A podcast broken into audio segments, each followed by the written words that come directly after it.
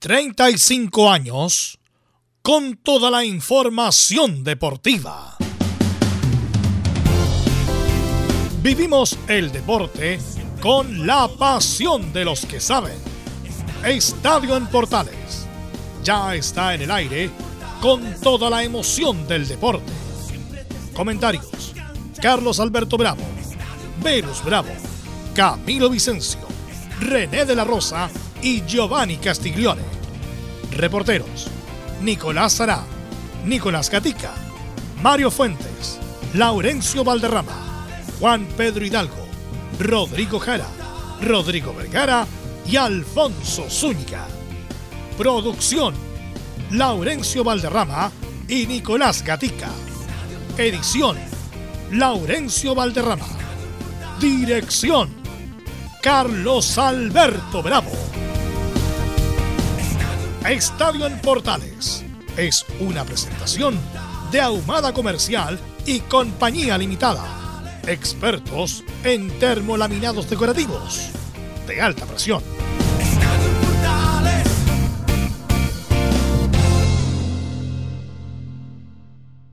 En Estadio en Portales revisamos las polémicas de la semana.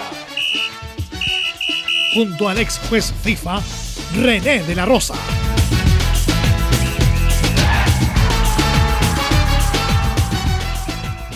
Ok, gracias eh, Camilo. Bueno, antes de ir con René, ¿lo tenemos en línea René o no, René? Sí, estoy en línea, de luz. Hola René, ¿cómo estás? Muy buenas tardes. Hola, muy buenas tardes a todos los oyentes en Portales y a todo el equipo. Bueno, aprovechando mejor que, está, que se te escucha bien, eh, quiero ir con el partido de Cobresal con la Católica, Fernando Béjar. Eh, ¿Qué te pareció en general el, arbitraje de Béjar? La verdad, Velus, eh, bueno, desde las primeras fechas que respaldó, en este caso Roberto, a Béjar debido a sus malos cometidos, porque vamos a con cosas.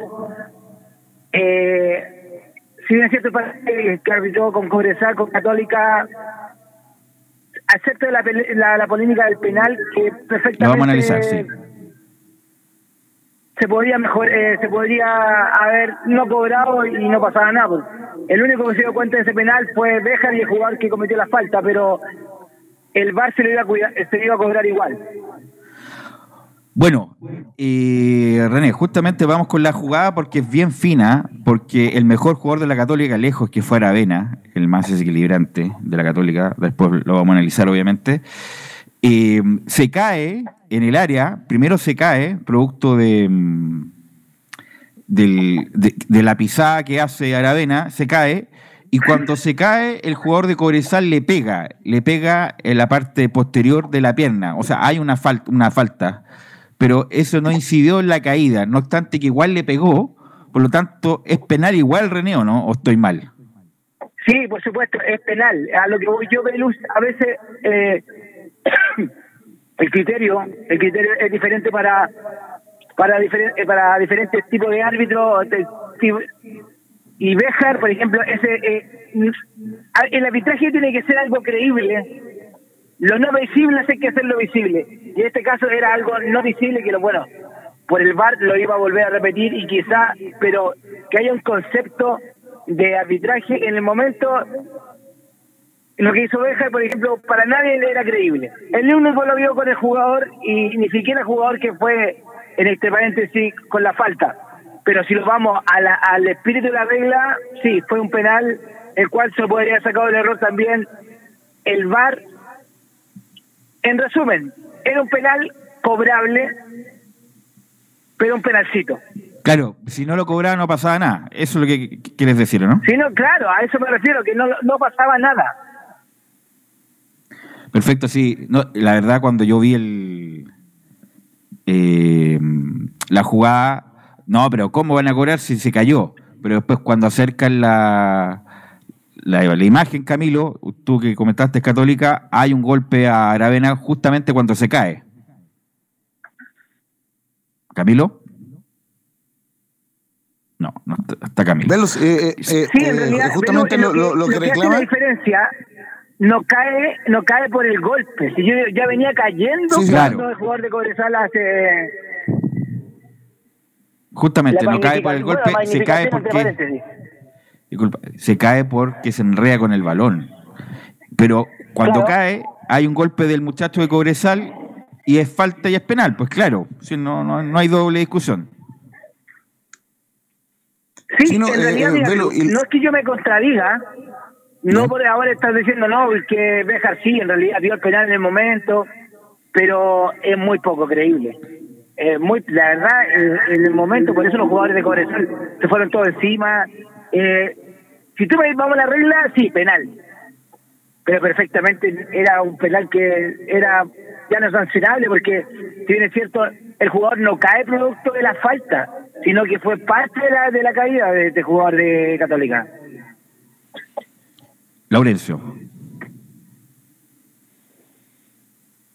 Sí, justamente el, el gran problema que reclama la gente de Corsal, que ya la vamos a escuchar con Gustavo Huerta en, en, en unas declaraciones que, ojo, le, le podrían acarrear una sanción, más, más allá de que uno pueda entender la molestia de Gustavo Huerta, es básicamente sobre la disparidad de criterios.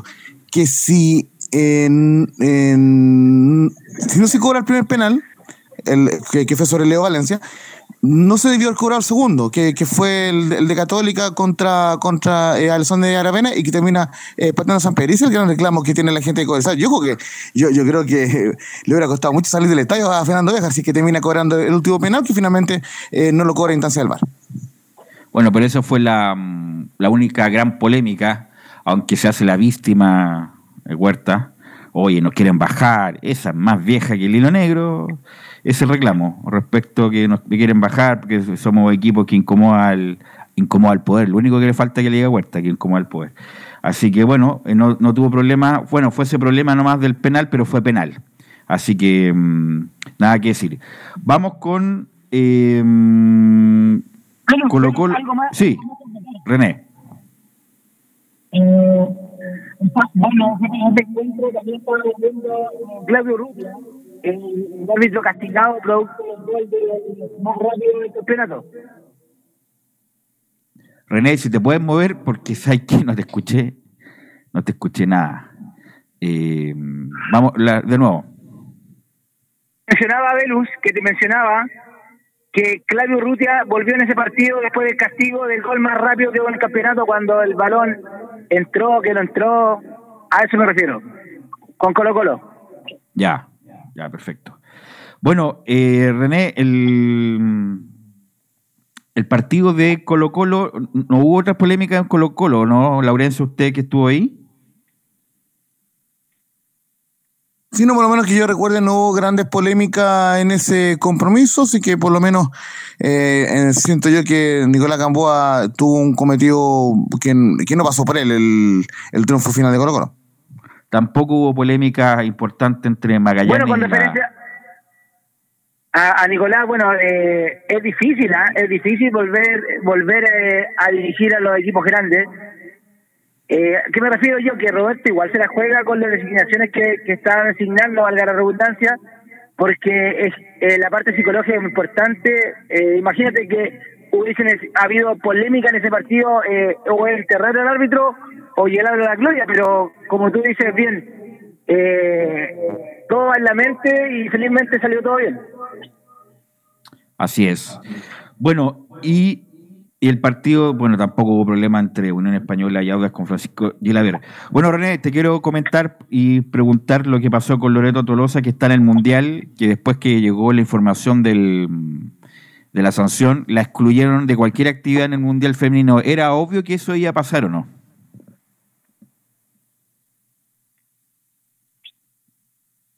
René, Sí, te, te, te escucho. lo de Tolosa, René, que Sí, llegó a oído de la FIFA la sanción de acá de la Federación Chilena y la excluyeron de cualquier acontecimiento del Mundial Femenino, René. Sí, eh, recordemos que bueno la, la sanción salió cuando ya Lorenzo estaba estaba ya. Ahora eh, se puede hacer eh, cualquier tipo de movimiento en el sentido de mandar otra asistente que esté con las características de ella para eh, formar el equipo o perfectamente pueden reemplazarla sin completar ese cupo. Así que la verdad para mí, para mí es un hecho muy lamentable por la situación que ya se está, está haciendo por parte administrativa y no por capacidad. Así que es un hecho muy lamentable para el fútbol chileno porque influye, eh, influye mucho. Bueno, no sé si leíste también la entrevista del fin de semana a Julio Bascuñán eh, respecto de los, obviamente, todo lo que pasó del, de la cuestión familiar. Eh, ¿Tú tienes vinculación con Bascuñán, eh, René? Me imagino que la, la- parte humana siempre es importante por todo lo que pasó y él estaba seguro de su inocencia, René. Sí, por supuesto. Bueno, eh, te comento extraoficialmente también que esta semana nos juntamos nuevamente con Julio. Eh, si es cierto, se habla muy poco del tema porque no, no le hace énfasis el tema y bueno, no es para darlo tampoco. Pero la verdad no se nota afectado en nada con las sanciones que le dieron a Loreto y a Silvi. Eh, no va a dar ningún tipo de declaración, lo sé, porque lo mencionó y le está bajando el perfil de totalmente.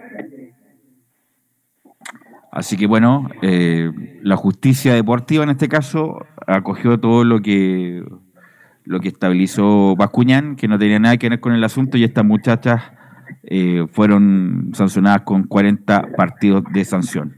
Bueno, eh, No, y Velus, es algo sí. más, algo que, adicionar, eh, al parecer es con exclusión de, de poder apelar a la, en la mitad de la sanción. Parece que van a tener que cumplir las 40 como una excepción a, a este tema, Belu. Y para, para mí, para ella, la parte psicológica, la carrera, es un año de tracción. Da mucha ventaja, así que de- con seguridad van a perder la categoría. bueno, tenemos las declaraciones, eh, Laurencio, de Gustavo Huerta respecto al arbitraje, ¿no? Justamente acá vamos con eh, la declaración de Gustavo Huerta en conferencia de prensa. Esto fue posteriormente al, partido donde empataron 2 a 2 Cobresal ante la Católica. Recordemos, no la podemos escuchar en ese momento porque obviamente teníamos que ir al partido de Colo Colo ante Guachipato. Así que vamos de inmediato con Gustavo Huerta, que en la primera dice lo siguiente. Nos quedan 11 partidos, no sé lo que pueda pasar y le dije a los dirigentes que, tengo, que tuvieran cuidado.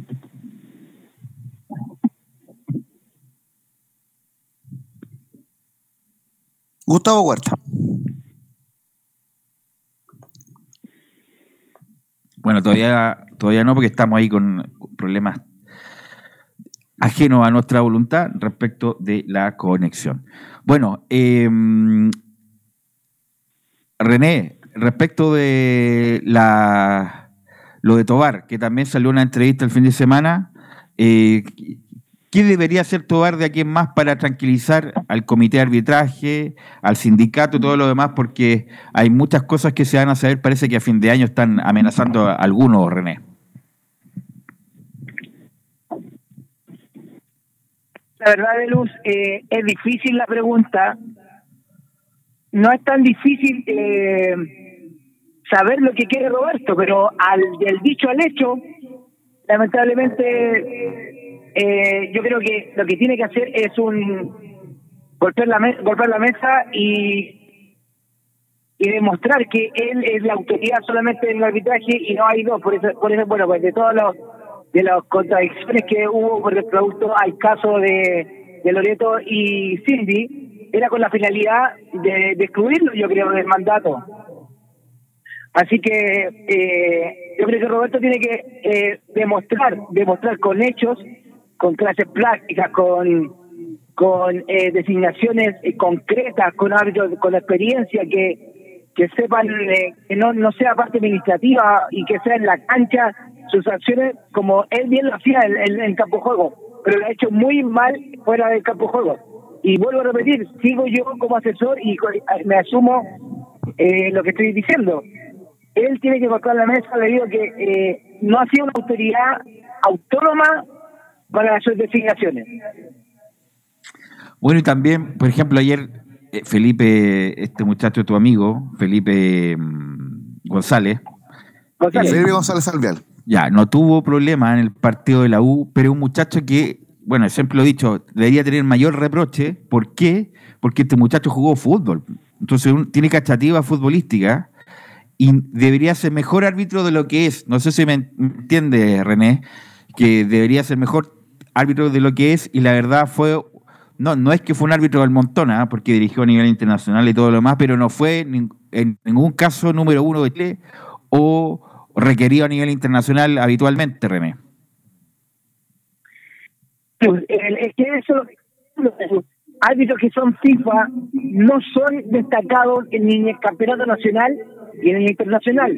Recordemos que Felipe viene de un mundial, de, un campeonato eh, que fue en reemplazo de Nicolás por el castigo que tuvo. Así que eh, la verdad, la baraja es muy es muy corta, no hay árbitros de, confianza. Eh, tenemos a Quiero que ha tenido problemas administrativos, eh, bueno, administrativo que le digo por no decir sentimentales que, le, ha perjudicado, detalles tontos que en su profesionalismo, por ejemplo, la tarjeta está de más. Eh, y ahí mencionar, y no hay más, no hay más, lamentablemente no hay más en el sentido de, de, confianza, eh, en la parte internacional tampoco. Piero ha salido un poco, eh, Cabero la nada, Bejar, eh, eh, no, bueno, Bejar no es, no FIFA, pero a lo que voy yo, eh, Garay, que, que prometía, tampoco ha, cumplido la, expectativa, así que hace un camino muy difícil a Roberto. Y yo creo que esto esto pasó por apresurar mucho eh, el tiraje a la, a la chimenea, como se puede decir, eh, subiendo muchachos jóvenes que a lo mejor no han estado a la altura. Ahora sí, vamos con Huerta, Laurencio. Absolutamente vamos con la palabra eh, de Gustavo Huerta, quien dice lo siguiente, nos quedan 11 partidos y le dije a los dirigentes que tengan cuidado. Nos quedan 11 partidos y, y no sé qué pueda pasar. Estaba revisando imágenes recién del penal del primer tiempo que le podían haber cobrado a, Valencia, un foul de Saavedra. Revisamos por todos lados las imágenes mucho más penal que el que, nos cobra a nosotros. Eh, después del tiempo que quiso hacer Católica en todo momento, eh, él jugó al ritmo de lo que quería el rival. Y bueno, yo le he dicho a los dirigentes eh, que tenemos que tener cuidado. Tenemos que tener cuidado porque lo más probable es que eh, no les convenga que Bolesar esté arriba, esté peleando arriba. Eh, está más que claro. Es muy es complicado referirse al tema de los árbitros porque eh, la verdad que han sido bastante criticados la última semana. Estamos jugando cosas muy importantes como para equivocarnos tan burdamente a la hora de las opciones de gol que por ahí se creó Católica. Lo que pasa, René, para terminar, los árbitros en Chile son tan malos que perjudican a los dos, René. ¿ah? No, se nos va René. Bueno, muchachos, lo dejamos hasta acá el primer bloque. Vamos a la pausa, Emilio, y volvemos con. Eh, y volvemos con Colo Colo y la U en el próximo bloque.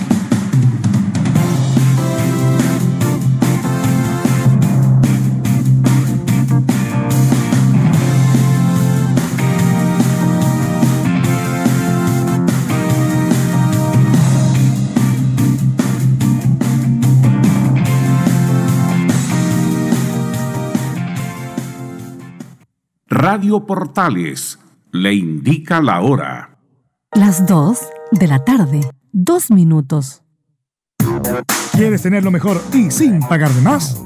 Las mejores series de televisión, los mejores eventos deportivos, equipo transportable, películas y series 24/7. Transforma tu TV a Smart TV. Llama al 973-718989. Twitter arroba panchops. Visita www.radiosport.cl, el sitio web de la Deportiva de Chile. Programas, noticias, entrevistas y reportajes, podcast, radio online y mucho más. Todo lo que pasa en todos los deportes lo encuentras en www.radiosport.cl. La Deportiva de Chile en Internet. Wikiplay la primera red de medios digitales para radio y televisión. Sintoniza Estadio en Portales y comparte la pasión del deporte. Relatos, análisis, comentarios. Wikiplay. Voz e imagen digital. Conecta, difunde, comparte. Descarga la app en Play Store. Termolaminados de León. Tecnología alemana de última generación. Casa Matriz, Avenida La Serena, 776, Recoleta. Fono 22 622 5676. Termolaminados de León. Desde todo Chile. Desde todo Chile. Y para todo Chile. Y para todo Chile. Portales Digital está en todas partes. www.radioportales.cl Entre Marco Grande y Marco Chico, media vuelta y vuelta completa. Escuchas Estadio en Portales en su edición central. La primera de Chile, uniendo al país de norte a sur. Ok, 14 horas con 4 minutos, 14 horas con 4 minutos y seguimos haciendo Estadio en Portales. Bueno, hace tiempo que no escuchaba eh, y le quiero preguntar la opinión a los comentaristas Carlos Alberto y Giovanni. Y saluda a Giovanni primero, que se nos une ya al programa. Giovanni, ¿cómo estás? Luz, buenas tardes. Buenas tardes a todos. Atento al programa de hoy acá, con todo lo que dejó la fin de semana de fútbol. Ok. Respecto de lo del escano, ¿ah? eh, que va a haber el partido, obviamente, lo agarran ahí los periodistas a la entrada del estadio y dicen que yo estoy bien físicamente, que esto es un verso lo de Quintero eh, y que se quiere ir. Eh, y además tiene una oferta importante de, Ecuador. ¿Qué debería hacer Colo Colo, Carlos Alberto, con Lescano? Entonces está todo confundido en Colo Colo, más allá de que la joya haya aparecido, le ha ganado a Guachipato. Lo hemos dicho hasta la... ¿Cuántas veces ya? Es, es, una lata el tema. Colo Colo es favorito para ganar el campeonato porque le sobra fútbol, tiene jugadores para hacerlo. Pero resulta que a nivel internacional ha sido un fracaso. Entonces cuando escucha a Quintero, que dice siempre que el escano tiene que irse hace mucho, mucho tiempo y ahora, porque un jugador se le puede ir, hay que dejarlo. Creo que es todo confusión. Este. Ahora el escano tiene todo el derecho, se no ha sido considerado porque él lo siente.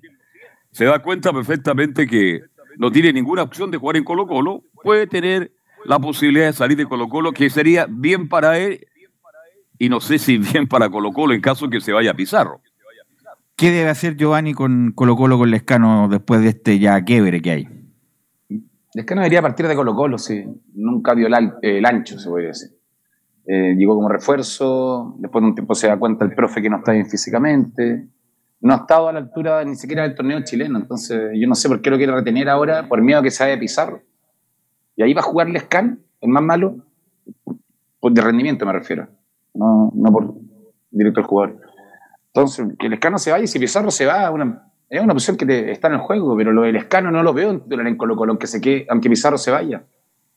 No sé por qué retenerlo, extranjero, sueldo alto. No me cuadra. Y además, bueno, dice el escano, eso es la polémica, que dice que estoy mal físicamente y eso es mentira él no me pone porque no me quiere poner nomás, pues no es porque esté mal físicamente. Y Lescano incluso se ríe en forma irónica respecto, pero es que no te ve bien. Mentira, viejo, si no me quiere poner y, punto, que es legítimo, pero que diga otra cosa y no que estoy mal físicamente. Nicol sí. Con todo lo que ha pasado y todo lo que leo y escucho de pelea entre Camarín, Quintero tiene las horas con tan Colo Colo, creo yo. Es cosa bueno, que se termina el torneo para que se vaya. Justamente hay una facción que Independiente que le reconocen los méritos, sobre todo cuando llegó para salvarlo del descenso a Colo Colo, pero ya como que están agotados ya, ya, basta, basta y vamos a encontrar, buscar otro camino para por lo menos Colo Colo hacer una buena campaña internacional. Pero no obstante eso, hizo un buen partido el fin de semana, Nicolás Gatica, lo ganó bien a Guachipato ante un muy tímido Guachipato Gatica. Sí, el, primer tiempo de Huachipato fue bueno, de hecho pues, marcó el 1 a 0 y puede haber hecho el segundo en esa buena jugada personal de Pablo Mañín. Después tuve la posibilidad de, entrevistar justamente al técnico de Huachipato, Gustavo Álvarez, y justamente dijo eso, que el primer tiempo fue para el equipo de Huachipato y en el segundo tiempo fue para Colo Colo. Dice que no aguantaron en el segundo tiempo el, mismo sistema del primer tiempo, el, el, físico no les dio. Además, claro, se vieron sorprendidos también porque Colo Colo tuvo una ráfaga de, de estos goles, el, 1 a 1, el golazo de Palacio 2 a 1, en 15 minutos del segundo tiempo ya ganaba 2 a 1. Después, obviamente, el partido estuvo para cualquiera y Guachipato tuvo una opción de Altamirano que pasó pegado al palo y colocó lo de contragolpe llegó hasta que finalmente en la última, en el tercer minuto de descuento, claro, jugado el equipo acerero, un pelotazo largo, Palacios que la aguanta, se mete hasta el área, enfrenta al portero, se la toca Leandro Venegas y Venegas que tiene que solamente empujarla nomás. De hecho, Venegas vuelve a marcar un gol al mismo rival que le marcó por última vez. La última, el último gol anotado por Leandro Venegas en Colo Colo fue justamente a comienzos de abril cuando Colo Colo le gana a Huachipato 1-0 allá en, en el estadio Huachipato Cup y ahora volvió a marcar Leandro Venegas en este compromiso, así que Huachipato parece que es el rival favorito para marcar en el caso de Leandro Venegas.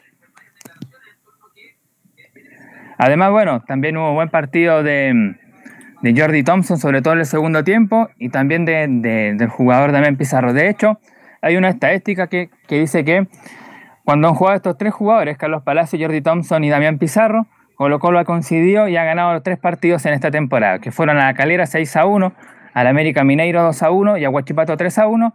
Entre los tres hicieron 7 goles y 5 asistencias. Así que hay que ver en una de esas este tridente de Thompson, eh, perdón, Thompson, Palacios y, y Pizarro si sigue funcionando.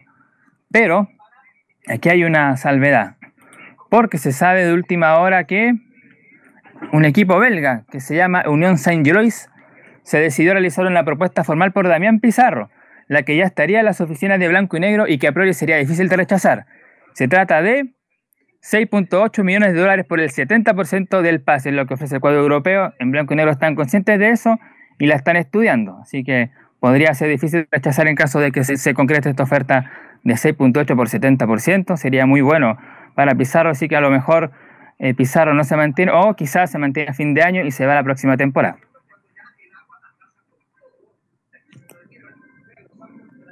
Pero eso es entonces lo que tiene que ver con la actualidad que tiene el equipo Colo Colo. Y Siempre, este, perdón, esta es la gran polémica, ¿Sí? verlo, Giovanni Castiglione.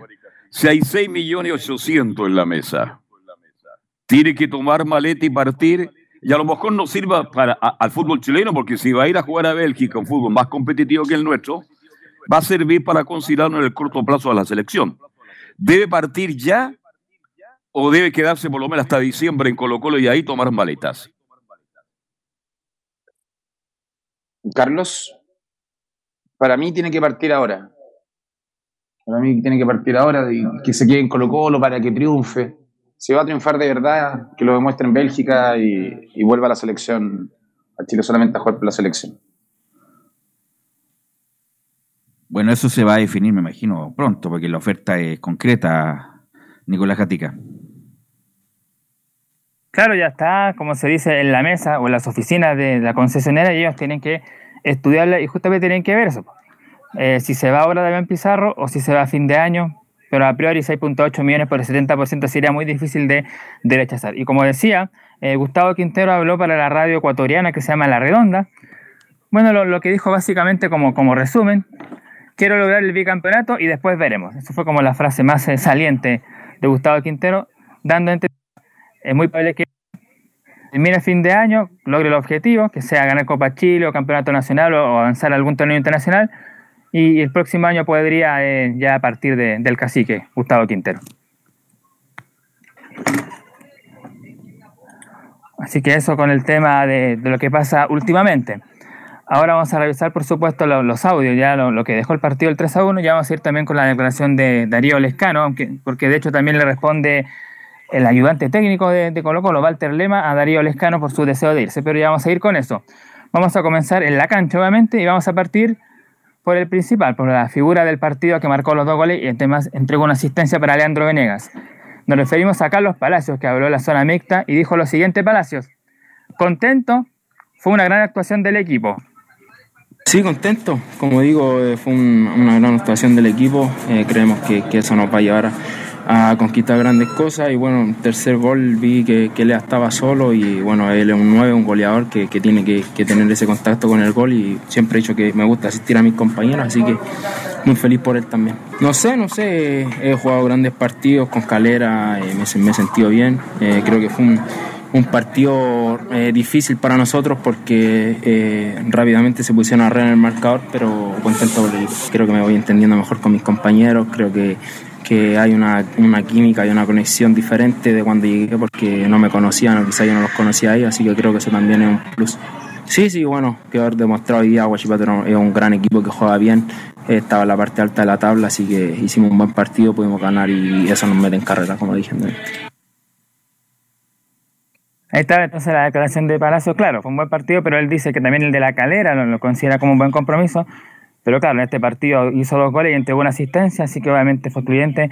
Pero también destacar, por supuesto, el buen rendimiento de Jordi Thompson por la orilla derecha. Fue bastante difícil quitarle balones y creó varias ocasiones. De hecho, el primer gol fue, se junta a Thompson, la toca a Pizarro, Pizarro la aguanta, la hace atrás y Palacio define. Así que ese tridente funcionó muy bien.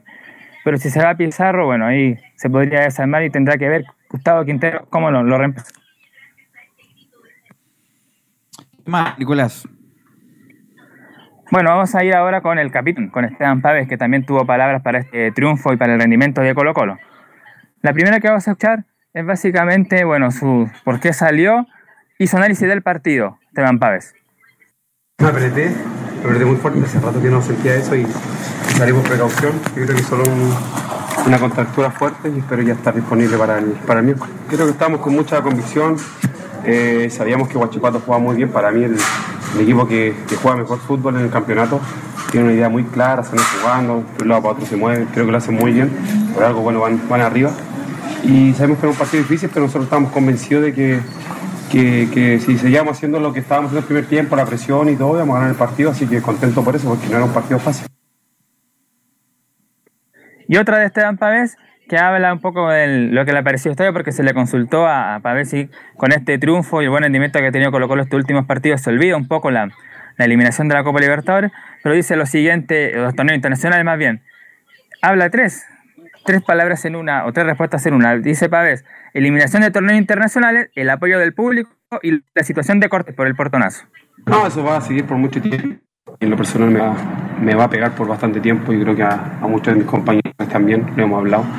Y esto no, no es que uno se saque el partido de, de allá, esto va a seguir y nosotros enfocados en salir campeón, eh, en lograr el objetivo para volver a la Copa Libertadores, que, que es lo que todos queremos. Lo he dicho en reiteradas ocasiones, creo que la gente se ha portado excelente con nosotros, en todo momento nos, nos ha apoyado eh, y uno tiene que también eh, agradecer y dar lo mejor dentro de la cancha. A veces las cosas no salen como, como todos queremos, pero, pero este equipo está muy comprometido para, para salir campeón. Y fue duro, bueno, es algo que, que como país está, está muy casi todos los días mucho situación de portonazos y tipo de cosas.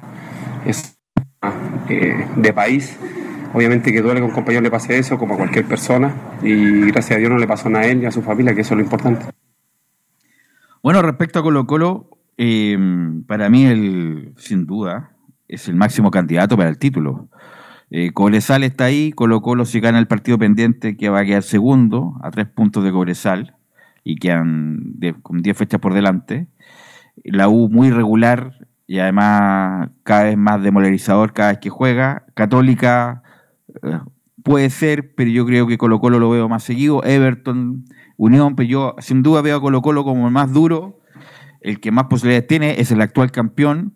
Por lo tanto, si Colo Colo se arrima, se afirma y sigue esta, este tranco ganador, yo creo que Colo Colo debería ser el campeón. ¿Qué opinan ustedes, Giovanni, Carlos Alberto? Si Colo Colo mantiene lo que hizo el fin de semana, Velus, creo que va a pelear el torneo con los que están arriba, unos Cobresal, que es la localidad muy fuerte, y el segundo va a ser Católica. Con Católica yo creo que Católica ya empezó su ascenso y no creo que caiga. Está tan irregular el fútbol chileno. Y ahí me da una pena y rabia cuando hay que ganar el título. Está bien, me gustaría mucho que Colo Colo fuera pasado la otra fase, fuera peleado la Sudamericana y ganar el título. Vale decir que nuestro fútbol ha decaído tanto en el último tiempo que me preocupa. Y es tan irregular que hace algunas semanas está Coquimbo Unido como favorito, la U favorito, Católica en el fondo, O'Higgins incluso en un momento dado. Ahora desaparece y aparece Everton, Unión Española y Palestino. Entonces, eso habla de la irregularidad y lo parejo que está el campeonato. Pero yo comparto con ustedes, por plantel, por todo lo que significa en este instante, Colo Colo debería ser el campeón. No sé si Núñez va a tener la capacidad de recuperar a Católica, entre Católica y Colo Colo, sin desmerecer a Cobresal. Creo que por ahí va a estar el título de este año. No, yo creo que Colo Colo es el principal candidato con Nicolás Gatica. ¿Algo más? Claro, ahora vamos a escuchar lo de un poco la polémica, por decirlo entre comillas, lo, lo más lo más malo, por decirlo de alguna manera, porque fue un buen triunfo 3 a 1, se arrima con la parte alta. Lo que hemos conversado al principio, la situación de Darío Lescano, porque también, como dije, eh, tuvo respuesta por parte del ayudante técnico Walter Lema. Pero vamos a ir primero con la de Darío Lescano, y dice lo siguiente el delantero paraguayo. Me quiero ir de Colo Colo, yo quiero jugar. No, todavía, pero ayer hablé con, el, con Morón y con el profe. Eh, yo me quiero ir, entonces el profe me dijo que no me, tiene, no me va a tener en cuenta, entonces estamos, estamos viendo. Exactamente, así mismo, porque yo quiero jugar, yo quiero jugar. Entonces estamos negociando acá también a ver eh, una posibilidad para que me deje ir. Porque... ¿Hay algún sacrificio de tu parte, inclusive, en el tema de tu contrato? Claro, hay. ¿Económico? Hay, sí, sí. ¿Se mantiene la opción de Melec? Sí, se mantiene. Que supuestamente no estoy todavía físicamente bien. Pero eso no es cierto. No es cierto, pero bueno. Bueno, lo, lo- lo comentamos. Es claro, Lescano no juega y no juega porque está no esté, esté con, con problemas físicos. Es que no lo quiere el técnico, no lo pone. Así que se quiere ir. Que, que más que claro que eso, Nicolás Gatica. Bueno, ¿qué dijo Walter Lema? Lo escuchamos. Palabra del Escano, que se quiere ir, y también la vuelta a... Muchas veces pasa que la sensación de- del jugador cuando no, no está jugando no, no es buena y es difícil, lógicamente, conformarlo. Pero bueno, con tranquilidad. Es un- una buena persona, un buen jugador, suma en el plantel, así que en ese aspecto tranquilo. Y con respecto bueno, a, la, posibilidad de, hacer goles, lo que hablábamos la semana pasada, Recuerdo bien que, contesté que había que estar tranquilos, que nosotros estábamos trabajando en eso y hoy nos vamos con la misma tranquilidad que la semana pasada. Hicimos goles, bueno, hay que seguir haciendo goles, hay que tiene eh, la idea para lograr objetivos es que el plantel tiene que entre todos colaborar en ese volumen de juego y, también en generar situaciones de gol y no solo eso, sino en hacer goles. Un, un equipo que sale campeón hace en diferentes medidas, todas las líneas colaboran en ese aspecto. Entonces, bueno, seguimos en, en ese camino. Bueno, y la última, la última declaración tiene que ver con el rendimiento justamente de Carlos Palacios y Jordi Thompson, y esto dice Walter Lema. La verdad que fue muy importante el nivel que tuvieron los dos para, para el equipo.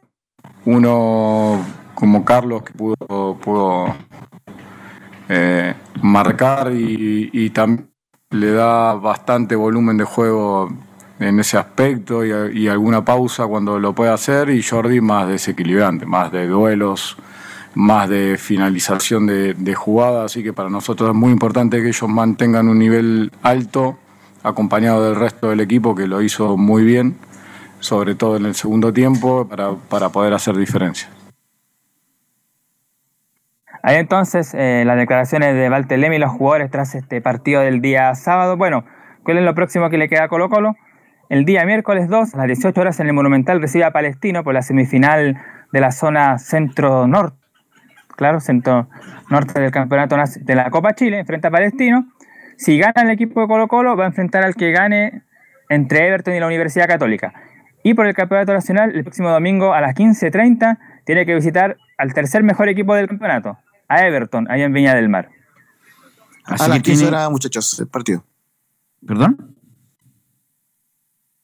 ¿Quieres a las 15 horas Everton ante Colo Colo?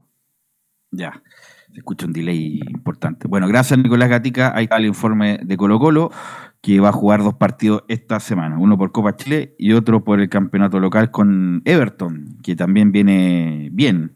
Le ganó Coquimbo el día de ayer.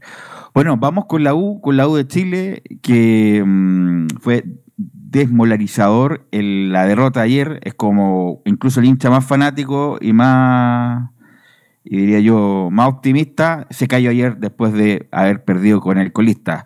Así que vamos con Mario Fuentes, con el reporte de Mario Fuentes y lo comentamos a la vuelta. Ayer estuvimos en el Estadio Municipal Nicolás Chaguán Nazar de la Calera para presenciar lo que era el encuentro entre Magallanes y Universidad de Chile, en donde en el papel se veía un duelo trascendental para la U, porque si ganaba se volvía a meter en el grupo de los tres de arriba. Y bueno, Jorman Zapata es el primero que abre la cuenta. Luego se fue expulsado Goes, este jugador que ayer debutó, un debut inolvidable para el colombiano Luego un autogol de Cristóbal Campos en donde cabecea Berardo fue palo y entra ese balón lamentablemente para los azules y en el epílogo de este encuentro Leandro Fernández con un remate desde media distancia abre la cuenta para los azules, así que todo este análisis lo hace Mauricio Pellegrino, así que pasemos a escucharlo en la primera de Chile.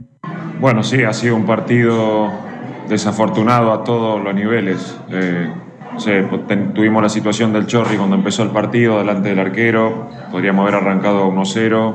En el error que cometimos, creo el único error que cometimos el primer tiempo a nivel defensivo, el rival lo aprovechó.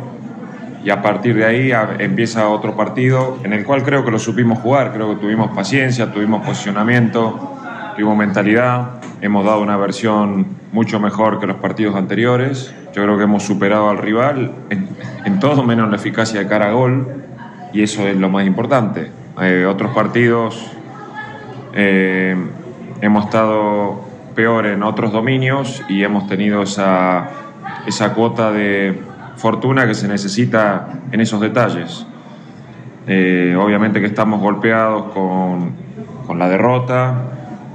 Si uno mira el partido de hoy, no es un tema ni de sistema ni de funcionamiento si hemos tenido más situaciones, creo que hemos merecido mucho más en el partido, no lo hemos logrado, pero esto es el fútbol. Creo que a veces las derrotas te, o te transportan a una mejor versión del equipo y qué es lo que le dije a los jugadores y ojalá que la próxima semana podamos cortar esta mala racha. Las malas rachas a veces en, un año uno las tiene y es este el momento donde lo que tiene el rival saca petróleo, ¿no? En la segunda le consultaron cómo sacar adelante el objetivo y subir el ánimo del hotel luego de estas tres derrotas, esta más dolorosa que fue contra el colista del torneo. Así que pasemos a escuchar la segunda aquí en Estadio Portales. Creo que lo primero que hay que trabajar es cómo, cómo conseguir situaciones de gol, ¿no? Eh, creo, creo, que la, hemos tenido, creo que hemos tenido situaciones claras ante una defensa muy bien trabajada, poblada, con mucha altura. Era difícil entrar por arriba, llegamos a línea de fondo muchas veces, algo que es muy difícil en el fútbol moderno y bueno, eh, como dije recién, estamos en ese momento que las pequeñas fallas que tenemos, el rival nos las hace pagar cara y bueno, hay que seguir trabajando. Es la única manera que yo considero para sacar esto adelante. Y para cerrar con hemos tenido una mejora notable del partido anterior. Así que pasemos a escuchar la última de Mauricio Pellegrino aquí en la primera de Chile. Pero bueno, yo creo que la, actitud, el funcionamiento, lo que han dado los chicos hoy, hemos mostrado una, mejoría notable con respecto al partido anterior me tengo que quedar con eso, a pesar de la, tristeza que, tiene el camarín por la derrota. Eh, no podemos analizar mucho más. Eh, creo que les dije a los jugadores que a veces las derrotas te transportan a, una, a un mejor equipo la próxima jornada y eso es lo que tenemos que tratar de lograr.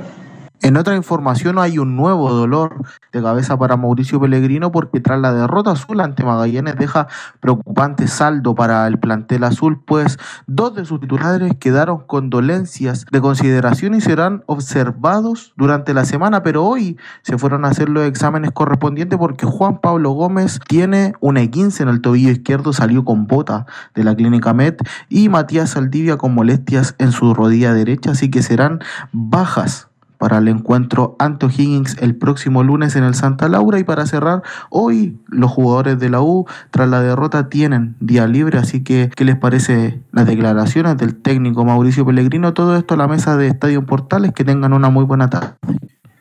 Gracias, Mario. Está el informe de Mario Fuentes. Quiero escuchar a Carlos Alberto primero respecto al análisis de la derrota de la U ante Magallanes. Bueno, cuando uno escucha a Pellegrino, jugamos con un equipo grande Entramos, llegamos por izquierda, por derecha, por arriba, por abajo, llegamos por todos lados. Convertimos al arquero rival en figura. Claro, la U tuvo la posición de la pelota, es verdad. Pero convirtió en figura al arquero de Magallanes, no lo convirtió. Obvio que la U mereció un gol. Si la U hace un gol, el que se perdió Palacio, por ejemplo, cambia la historia del partido. Fue protagonista, pero no fue. Más allá de lo que uno se imagina de esta U, que la encuentro confundida. Una U que cuando le hacen un gol, por favor que decae el cuadro universitario. No tiene la capacidad de reencontrarse con su fútbol, con su estilo, como que pierde confianza el equipo de la U. Lo vengo notando hace muchos partidos, velo, le hacen un gol a la U y el fútbol que está planteando Pellegrino decae. Entonces es complicado el momento de la Universidad de Chile. Ahora yo pienso que definitivamente en el próximo partido del lunes a las 20 horas en Santa Laura, tiene que entrar del primer minuto Fernández, tiene que ser titular titular y llegó la hora, creo yo, que jueguen más tiempo junto Osorio con Asadi. Creo que por ahí la U puede mejorar, porque el problema la U está del medio campo, no tiene gol. En defensa se para bien. Claro, ahora viene un problema, porque es muy, a lo mejor es muy probable que no esté Saldivia. Pero yo creo que en el medio campo y en el ataque, ahí tiene el problema la U, porque tanto Palacio, que se perdió el arco hace mucho tiempo, y hemos conversado, conversado largamente sobre guerra, ahí está el gran problema de la Universidad de Chile, que ayer perdió, como lo dices tú muy bien, no quiero decir con el peor equipo, debe ser el peor, sí, el colista del campeonato. Giovanni, eh, ¿qué, ¿cómo lo viste tú el partido de ayer? Escuchaba a Carlos. Creo que la uno tiene capacidad para poder afrontar momentos complicados durante el partido, lo que significa a lo mejor estar un gol abajo o cuando no le sale el gol. Y con respecto al partido de ayer, creo que Magallanes manejó la pelota, la acomodó a Magallanes por la longevo del equipo y, y el buen pie que tiene, la acomoda a la cancha. Magallanes no manejó la pelota ayer, pues Giovanni. En ningún caso manejó la pelota Magallanes ayer. Yo, el, el último minuto pero yo vi a Magallanes teniendo la pelota. No, Magallanes no, no ningún caso la pelota. Al medio de los cinco jugadores. No, no, no, no, no, no. Mira, disculpa. Eh, la U, en los, antes del gol, fue totalmente dominadora del partido, con buena figura de Morales. Hace tiempo que el Marcelo Morales no jugaba tan bien, a lo mejor producto del que viene la competencia. Y, y la U pasó por la izquierda no sé cuántas veces, cuatro veces. Y el problema de la U están en los dos de arriba, pues viejo. Es independiente que te pueda jugar bien o mal. Ya, pero si te llegan tres o cuatro en el primer tiempo, y aquí el reproche para Palacios, Palacios se pierde el gol solo, solo en área chica, el arquero totalmente entregado y le da un toquecito a la pelota. Eh, después tuvo otra, otra parecida cuando pasa por el lado derecho Juan Pablo Gómez y una guerra que la verdad, viejo, lo hemos dicho hasta el hartazgo, cuando no hay juego colectivo, a veces te salvan los nueve, con sus características, con su juego aéreo, con aguantar. Bueno, esos dos muchachos no lo hacen y Palacio mayor el reproche porque tiene más edad, tiene más experiencia y en algún momento demostró que podía hacer. Después del gol, insisto, antes del minuto 26, la U llegó por todos lados, tuvo remate, Osorio, un poco tibio, sí, sobre todo el primer tiempo, pero la U mereció por lo menos haber hecho un gol. Y con un gol, como la U se defiende mejor que ataca con un gol, espera a Magallanes y a lo mejor lo hubiera ganado por más diferencia. Después hace el gol este muchacho Zapata, eh, lo siente la U, y en el segundo tiempo, nuevamente, Magallanes, como lo dijo Mario Sala, su entrenador, que donde la U ganó en todas las estadísticas, no nos vamos a hacer los líricos ahora. po.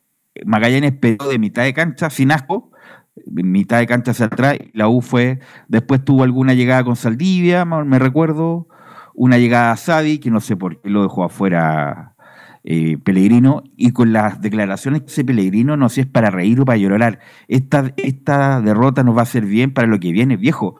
La U pierde con el colista, con el colista, con el colista del campeonato, con un equipo precario, eh, y la U no fue capaz de ganar el colista para en, ahí, eh, puesto ahí en el pelotón de arriba. Por, por eso digo, lo dije yo, que es desmolarizador la derrota, porque perdió con el colista y aún no fuiste capaz de darlo vuelta con un equipo discreto y donde la U tuvo sus chances, no fue capaz de hacerlo, donde hay un, no sé, no, no quiero, no quiero decir que Palacios tenga miedo escénico porque es un jugador de trayectoria, pero cada vez que está a, ¿qué? a puertas del área, hay un- una impericia, la verdad, increíble. Insisto, la U no es un equipo éticamente bonito, pero tuvo tu- tuvo la más clara y no fue capaz de vulnerar a Magallanes, que, tenía un jugador colombiano de sobrepeso, el que fue pesado, donde mm, tenía un, no, era un equipo estelar y aún así no supo darlo vuelta. Entonces, eh, y también rendimientos individuales que deja mucho que desear Juan Pablo Gómez, no es más que Andía, o sea, a pesar de que Andía es bien andado mal, pero no es más que Andía por el rendimiento. Eh, lo de Ojeda, un tipo que marca, pero qué mal entrega, o qué mal la está entregando Ojeda. Y mejoró la U cuando entró Mateo, que una cuestión, hizo- hace una cuestión tan simple, se le entrega un azul, mira que, mira qué difícil, se le entrega un azul y la U se vio un poco mejor. Entonces, la verdad, eh, como vuelvo a repetir, incluso el hincha más optimista se fue muy ofuscado producto de haber perdido con el colista del campeonato. Así que bueno, vamos a ver cómo la U lo resuelve y lo va a jugar el próximo lunes eh, ante O'Higgins en el Santa Laura. ¿Algo más para con la U? ¿Alguna observación? No, ¿quién va a jugar por Saldí? Si llega Saldí, a ver quién juega, porque lo mejor que jugar tiene la U es la de cuatro, a lo defensa. mejor. A lo mejor juega ¿Ah? con línea de cuatro. Tendría que volver con línea de cuatro, pero, pero ¿quién reemplaza a Saldí? Ese es el gran tema. Y No, tú dijiste muy bien, Morales ayer se Domingo. mandó el mejor partido del campeonato. Parecía lateral, se parecía a Roberto Carlos. Entraba por izquierda Magá, tiraba al arco, tiraba a centro. Tuvo la intención desde el primer segundo en buscar el arco rival. Lo que no ocurre por la derecha, lo que no ocurre con los volantes. Además, una de las cosas más horribles que vi de la U ayer. A mí me encanta cuando el equipo no, no puede entrar por derecha, ni por izquierda, ni por arriba, ni por abajo, ni haciendo pared. Hay que rematar de media distancia. Yo aplaudo que los jugadores se equivoquen, como que tienen vergüenza los jugadores de Chile de rematar de media distancia. Pero ayer de la U fue grosero. Remataron toda la tarde y la pelota se fue fuera del estadio. Entonces hay que mejorar muchas cosas de esta U, que se va a enfrentar a un O'Higgins, que va a venir motivado, porque O'Higgins también se está quedando en el fondo de la tabla. Así que muy malo todo lo de la U ayer, así que y perdió además posición en la tabla de posiciones. Vamos a ir a la pausa, Emilio, y volvemos con la Católica y las colonias.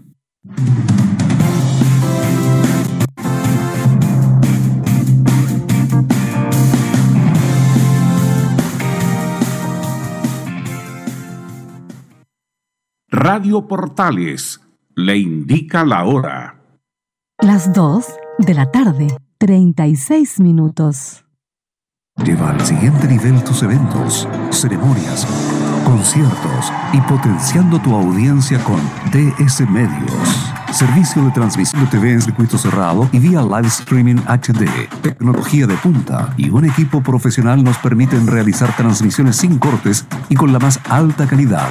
Cotiza ya ingresando a www.dsmedios.cl. Visita www.radiosport.cl, el sitio web de la Deportiva de Chile. Programas, noticias, entrevistas y reportajes, podcast, radio online y mucho más.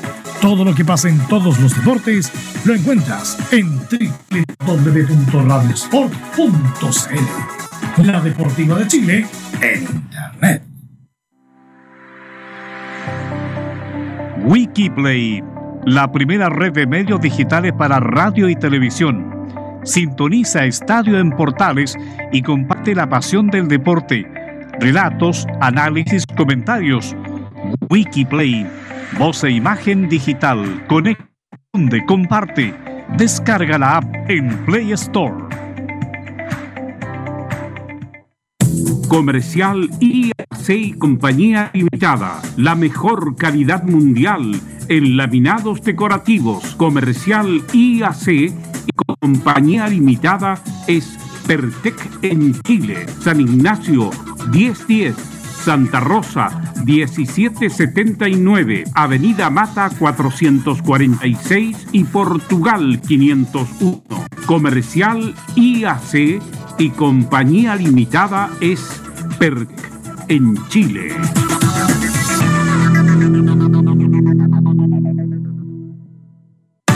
Desde todo Chile. Desde todo Chile. Y para todo Chile. Y para todo Chile. Portales Digital está en todas partes. www.radioportales.cl Un acercamiento electrónico a todo lo que pasa en el fútbol. Escuchas Estadio en Portales en su edición central. La primera de Chile, uniendo al país de norte a sur.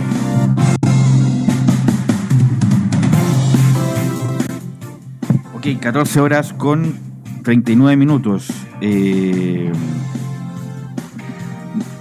bueno, un, antes de ir con la Católica y el informe de Camilo, eh, Nicolás Mazú estaba jugando un torneo estos de leyenda y, se, y tiene una lesión grave, el tendón de Aquiles, se rompe el tendón de Aquiles. ¿Cuán grave es, Giovanni, tú que tuviste casi todas las lesiones, Giovanni, que el tendón de Aquiles se te haya roto, Giovanni?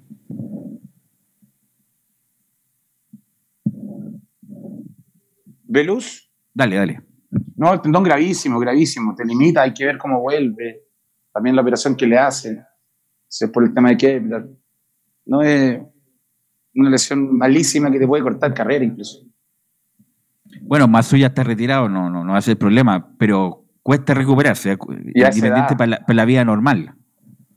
Para todo, para poder hacer un poquito de deporte el día de mañana, te limita si no te, no te recuperas. y- No, es complicadísimo eso. No, se la deseo a nadie. Así que bueno, lamentable, a lo mejor no estaba preparado y se exigió mucho, aunque puede pasar en cualquier momento. ¿ah? Eh, a, a Arangui, a Waldo Ponce en plena carrera les pasó, a lo mejor se estiró más de la cuenta el hueso y, y, lo, lo- y lo está sufriendo Nicolás Mazú Laurencio. Psicotante venía de, de, de otra exhibición que había perdido ante Pablo Cueva, perdió en, en estos seis cortos, 4-1, 4-2, no, no se juega hasta 6. Pero claro, el gran problema que lo estamos monitoreando, digamos, es básicamente de que se podría perder la Copa Davis, porque recordemos que él tiene que viajar a España en septiembre para ese. Pero con en- puede- en rigor, la Copa Davis se juega en Bolonia. Eh, Esa Copa Davis de las finales, o por lo menos lo, lo que es la, el, esos grupos, para clasificar los cuartos de final que se juegan en noviembre. Y lo cierto es que eh, queda en riesgo Nicolás Mazú para poder viajar, acompañar al equipo para ese partido de la Copa Davis, esos, esos partidos que se van a jugar en, en de, de, de septiembre. Bueno, eh, lo otro que quería preguntarte, Giovanni, en atención a tu experiencia como en grupos. Primero, ¿qué te pareció lo del Flamengo?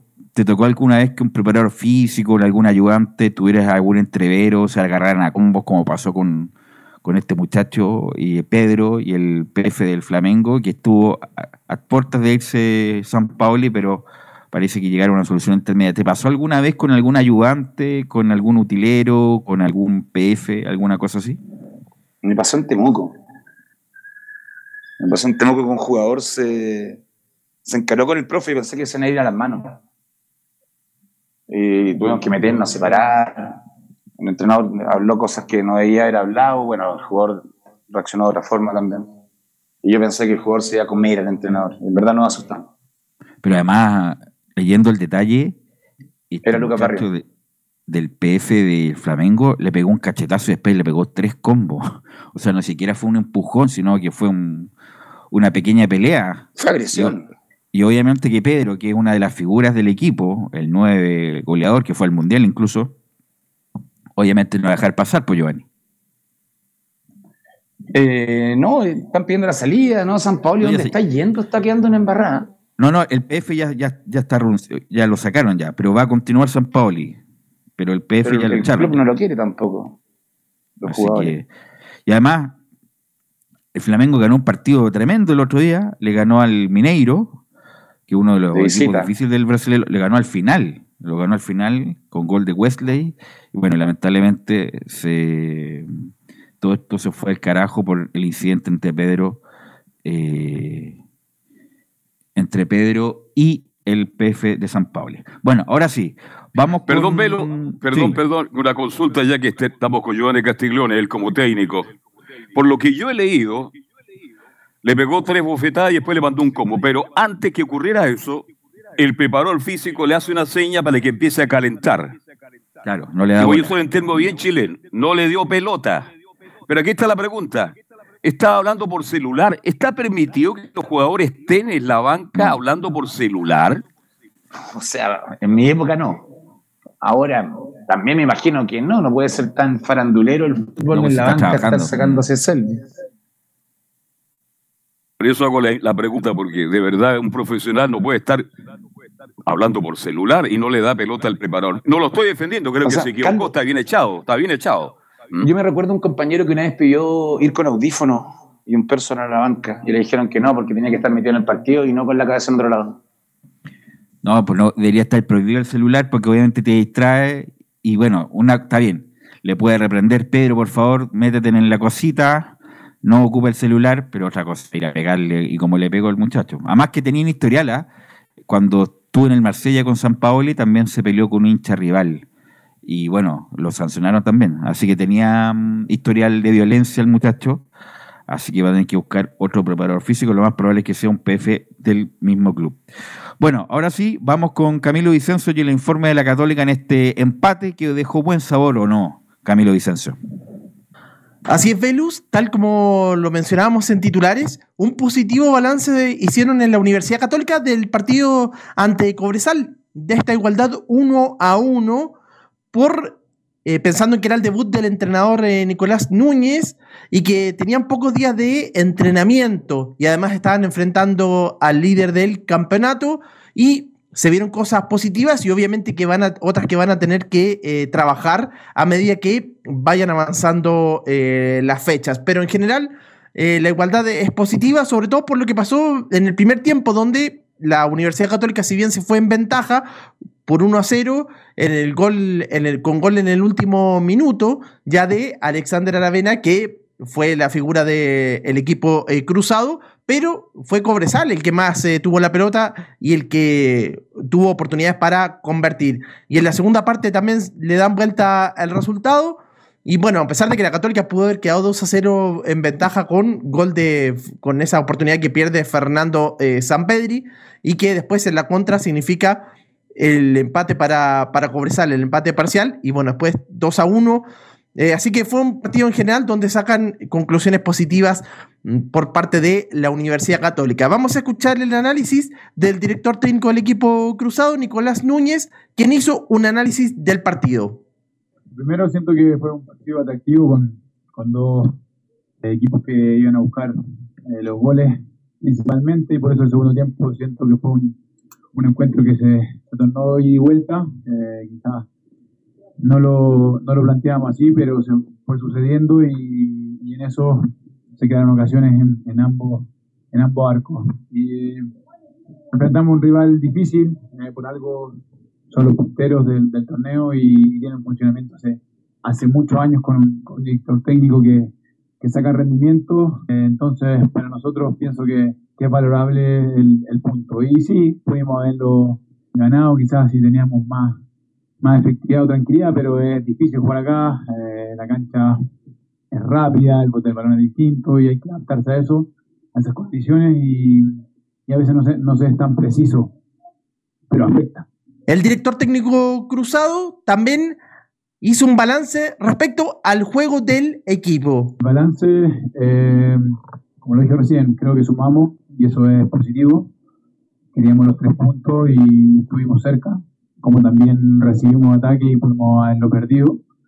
Pero, pero el balance es positivo porque un equipo, jugadores que están muy dispuestos y que intentamos eh, hacer lo que, lo que en pocos días pudimos, pudimos tratar de, de impregnar y de y darle ese sello al, al, equipo. Así que valoro mucho eso, que hubo intención y, y un esfuerzo increíble de, de todo el equipo porque hasta el, minuto, hasta el final estuvimos todos tratando de defender y todos tratando de atacar en, en las jugadas que se, que se fueron dando. Así que en positivo, siempre en el debut hay tensiones, ellos también están con, con situaciones en la cabeza en que quieren realizar lo que nosotros le pedimos, entonces vamos a ir adaptándonos y no tengo duda y tengo convicción de que iremos creciendo durante, durante el torneo. Y otro de los temas que habló Nicolás Núñez es respecto a los puntos a destacar y también a mejorar en el juego. Entre ellos mencionó los jugadores entre los que destaca, mencionó los jugadores que tiene por banda. El caso de Clemente Montes, también de eh, Cristian eh, Cuevas. Algo que para él eh, es importante en su equipo. Y entre los eh, puntos a mejorar, el sector defensivo, que ha sido uno de los problemas de la Universidad Católica. Sobre todo por eh, positivas que hay voluntad y hay mucha disposición de, del equipo y eso es un punto de partida y se los valoro, eso es valorable de, de, de los jugadores porque tienen muchas muchas ganas de competir y eso ayuda muchísimo a, desde, mi, desde mi rol.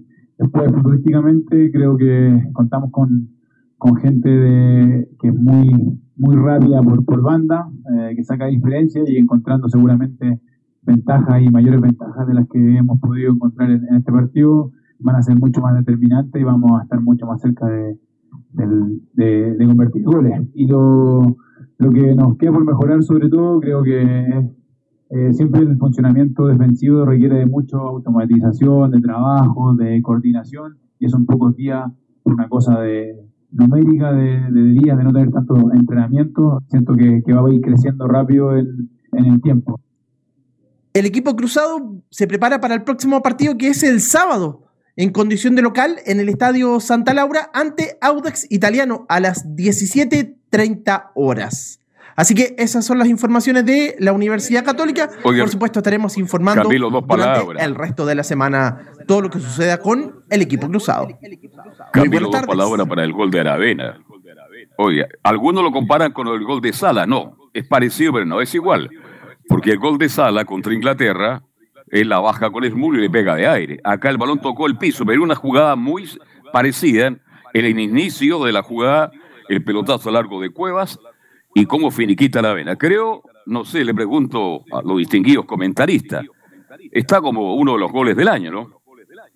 Buen gol, sin duda. Pero más allá del gol, que fue un extraordinario control, no, eh, Aravena es lejos el jugador más desequilibrante de Católica. El segundo tiempo, hay un antes y un después, Católica ganando 1-0 y estaban, y quedó mano a mano Aravena. Y en vez de re- rematar él, se la dio solo a San Pedro y solo, solo así como Palacio, en, prácticamente en el área chica, y bueno, ataca eh, ataja bien el arquero. Y ahí viene el empate de Cobresal y ahí viene la, ventaja de Cobresal. Y Cobresal incluso tiene el 3-1. Bueno, después baja Cobresal de nuevo y viene el famoso penal que se lo hacen a Aravena justamente. Eh, pero deja un buen sabor de boca o no, Giovanni, lo que hizo Católica ante Cobresal en El Salvador. Con respecto a lo que venía haciendo, deja un muy buen sabor de boca, creo yo. Y me imagino que la confianza, los jugadores que estaban cortados están motivados para poder ganarse un puesto con los ojos del entrenador nuevo. Creo que Católica comienza a subir y, y no lo veo cayendo. Bueno, eso es muy. Y lo, y lo otro, el gol de Aravena. eh, Aravena cuando debutó en la selección yo pensé que iba a ser un, un Veranito San Juan, pero parece que estamos ante un jugador que de, de verdad va, va a llegar lejos. Esperemos que sea así. hace un buen jugador, Aravena, ahora que lo he visto más seguido. Eh, además, con la camiseta de la Católica, con, con todo respeto al Ñublense, pero es distinto, entonces han dado bien. Y no vi tan bien a, a Montes el otro día, estaba bien complicado.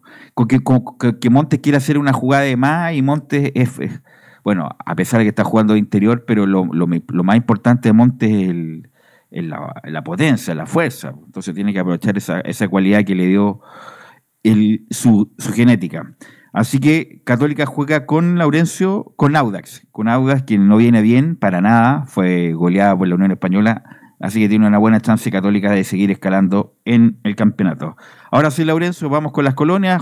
Hubo clásico de colonias eh, en el Santa Laura entre la Unión y el Audax y lo goleó eh, la Unión al Audax, Laurencio.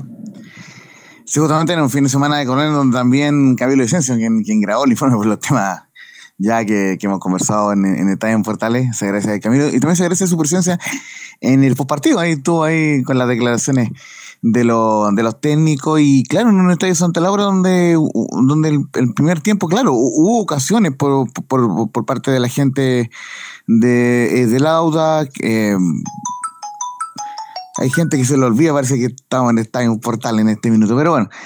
Lo cierto es que, claro, como le comentaba, el, en el primer tiempo el partido fue un poco más parejo eh, en, en el trámite, pero en el, en el complemento Unión Española sacó adelante todo lo que se espera en, un- cuadro como la Unión Española. De, de, de- de hecho, el primer tiempo un cabezazo de, de Riep eh, desviado y eh, el auto parecía que tenía control del partido, pero sufrió esa lamentable lesión de Marcelo Díaz. No se sabe hasta cuándo va a estar en un desgarro, pero eh, hay que ver hasta cuándo puede estar fuera Marcelo Díaz, que jugó solamente hasta los nueve minutos y lo reemplazó Gabriel Hachen, el argentino. Y finalmente, claro, un- una española eh, finalmente te- termina encontrándose eso- esos espacios para la apertura del marcador, el centro de Tomás Rodríguez. Ya vamos a escuchar a Ronald Fuente refiriéndose a, a Tomás Rodríguez, que le pregunta si lo recuperó o no. Pero bueno, es Es el, interesante es el centro, es el centro bueno que hace por semestre Tomás Rodríguez. Hay que esperar hasta el otro semestre para que haga un centro bueno Tomás Rodríguez. No, no, No, justamente el, esperar. el- el- un poco como, como la ironía que se daba en ese minuto en, en, en- en la prensa y, y en y que en ese minuto en el Estadio Santa Laura. Pero lo cierto es que, claro, minuto 31, eh, abría el marcador eh, Unión Española en un partido que estaba un poco más parejo de lo que indicaba el marcador. Y en el complemento ya Unión se destapó con una con buena actuación individual, el mismo Karate, Bastián Yáñez, en el medio campo Ignacio Núñez eh, con Uribe. eh, así que eh, te- termina liquidando el partido, el cuadro hispano, con los goles primero de eh, Leandro Garate en el minuto 53 y posteriormente de Vicente Conelli a los 83. Eh, también hay que decir una cosa importante que lo pudimos eh, consignar en el compacto, porque como les decía, estábamos en Monumental y, Camilo no estuvo eh, haciendo el aguante en el estadio de Santa Laura. Las pelotas que perdía Auda en la defensa. Porque, por ejemplo, el- en el gol eh, de Núñez, el- en, el gol de Garate, eh, me refiero, la pierde en el campo, pa- pase de Núñez y gol de Garate para el 2 a 0. Y también, ya, ya lo ha comentado Carlos Alberto en varias ocasiones, también Lorenzo Pérez igualmente tuvo algunas ocasiones que salvó, como por ejemplo un contragolpe y un remate de eh, Sosa, de, Gonzalo Sosa, el, el Emery Pilla y el Lema Mazatlán, que salvó muy bien en el mano a mano eh, Sanora Pérez, y posteriormente un manotazo con un remate de media distancia del Tuco Sepúlveda, que tuvo también una gran reacción el Sanadora Pérez, el mejor portero del campeonato. ¿Por qué? Porque una opinión en la valla menos batida con solamente 14 goles en contra.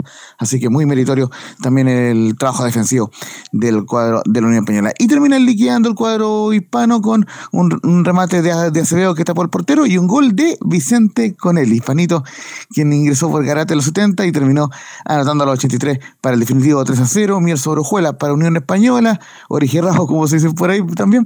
Eh, cuarto lugar, Unión Española con 30, quedó a 6 de Cobresal y como ya lo comentaron ustedes en un comienzo, un campeonato muy irregular. Unión Española estuvo en la parte baja en la primera fecha, pero ahora ya está metido en zona de Copa Sudamericana y a un punto de la zona de Copa Libertadores. Mientras que el Auda quedó bastante abajo, quedó duodécimo con 22 y ojo, 6 sobre la zona de descenso. Y tomando en cuenta que Copiapó tiene un partido pendiente, así que eh, para nada está salvado el cuadro de la UDA, así que tiene que ajustar clavija de, cara al próximo partido, sobre todo ante Católica, que van, van a jugar el sábado en Santa Laura, transmisión de Portales. Y vamos inmediato con la declaración de Ronald Fuentes, quien dice lo siguiente en la conferencia de prensa: Estoy contento por el triunfo ante Audax, en especial por el segundo tiempo. No, bien contento, contento por, por sobre todo lo que hicimos el segundo tiempo. El primero no me gustó mucho, de hecho conversé con ellos. Eh, si bien estábamos siendo muy agresivos para recuperar el balón, que es una característica que tiene este equipo, eso lo estábamos haciendo bien, pero con el balón estábamos muy pasivos, entonces no, no estábamos eh, al ritmo que, que requeríamos para, para romper líneas, para romper la presión que estaban haciendo ellos. Eh, y eso creo que bueno, lo corregimos mucho el segundo tiempo, adelantamos las líneas, jugamos en campo contrario y tuvimos ese cambio de ritmo que necesitábamos y, virtud de eso logramos el segundo, el tercero y tuvimos más oportunidades. Estuvimos más cerca nosotros de hacer tres o, o dos goles más que, que ellos de descontar.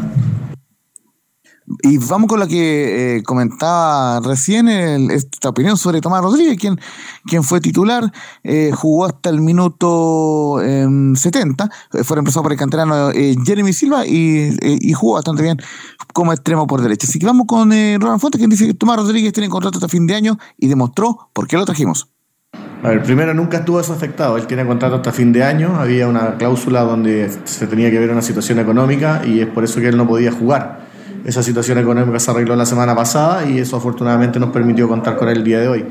Y no lo ha recuperado, él ha mostrado eso en el entrenamiento. Lamentablemente en la primera parte, por, por no haber hecho la pretemporada, sufrió muchas lesiones, pero ya lleva casi dos meses de continuidad. Cuando volvimos, volvió de muy buena manera eh, y hoy demostró por, el por qué lo trajimos jugó muy sencillo en relación a las necesidades que teníamos para, para romper la línea de, defensiva de Audax, lo hizo de muy buena manera y bueno, virtud de eso, obviamente no duraba los 90 minutos porque venía hace mucho tiempo sin jugar, pero los 70 que jugó lo hizo de muy buena manera, así que era, era la alternativa, o es la alternativa que tenemos a Rodrigo Piñeiro y eh, cumplió de muy buena manera, así que con características diferentes, pero cumplió en relación a la necesidad y fue importante para, para lograr el primer gol que fue determinante para el partido.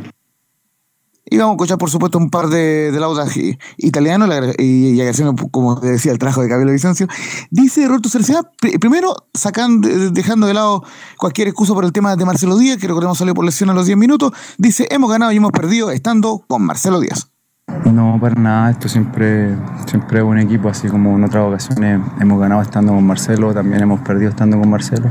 Creo que, que la semana pasada ahí está la respuesta más clara sin Marcelo y si, Recordemos que se refería también a, esta victoria ante Curicó Unido, donde por, por precaución no fue titular en esa ocasión Marcelo Díaz 3 a 0 ante el cuadro de Curicó. Y la última que vamos, vamos a escuchar de Cerecea, justamente, la autocrítica siempre, siempre sana en los jugadores, dice que hicimos un partido muy bajo y enfrentamos a un equipo que viene bien. Eh, sí, muy, muy duro, muy complicado porque creo que hicimos un partido muy bajo. Eso es lo que más duele, que comparación con el partido pasado, que, que hicimos un gran partido el día de hoy, creo que nuestros rendimientos individuales fueron muy bajos y obviamente que después en, cancha se, se ve reflejado. Enfrentamos a un equipo que viene, que viene bien, que viene muy fino, que viene eh, con un alza de rendimiento hace rato y, y hoy día, hoy día no fue la excepción y se vieron mucho mejor y a eso le sumo lo que acabo de decir, que nuestros rendimientos fueron malos. Recordemos que la Unión Española tiene que jugar ante Magallanes dos veces, el miércoles por Copa Chile, por las semifinales de la zona centro-sur, para, encontrar al Real de Higgins en la final eh, de la zona ce- centro-sur de la Copa Chile, uno Higgins que por lo demás sigue buscando técnico contra la salida de Pablo de Muner, mientras que Palestino, claro, tiene que jugar ante Colo Colo el día miércoles, así que obviamente estaremos también con el informe de Palestino el día martes, porque recordemos le ganó 2-0 eh, a Copiapó y subió al séptimo lugar con 29 puntos, ya se mete en la zona de las copas el cuadro de Palestino y tenemos el martes con las reacciones de Vitamina Sánchez y los jugadores de Palestino. Fuerte abrazo. Ok, gracias, Laurencio. Ah. ¿Algo más para...? ¿Sí? Sí, una, una última cosa, ve- 20 segundos de, de- de dedicar este informe y está el, del día de hoy eh, de portales a la memoria de Alfredo López, un vecino que falleció el día domingo. ¿Y cuál es la particularidad? Que fue la primera persona que me llevó a la cancha en un superclásico. Así que obviamente ese hecho nunca lo voy a olvidar. Así que obviamente el informe de hoy y, y el trabajo de, hoy en Portal dedicado a la memoria y a la familia de don Alfredo López, que para descanse. Buena, buenas tardes. Ok, ¿algo más para terminar? Giovanni. No, no, más. Ok. Ok, agradecemos todo en esta difícil transmisión, pero la sacamos adelante. Sí. Nos escuchamos mañana en otra edición de Estadio Chao, Vicenzo.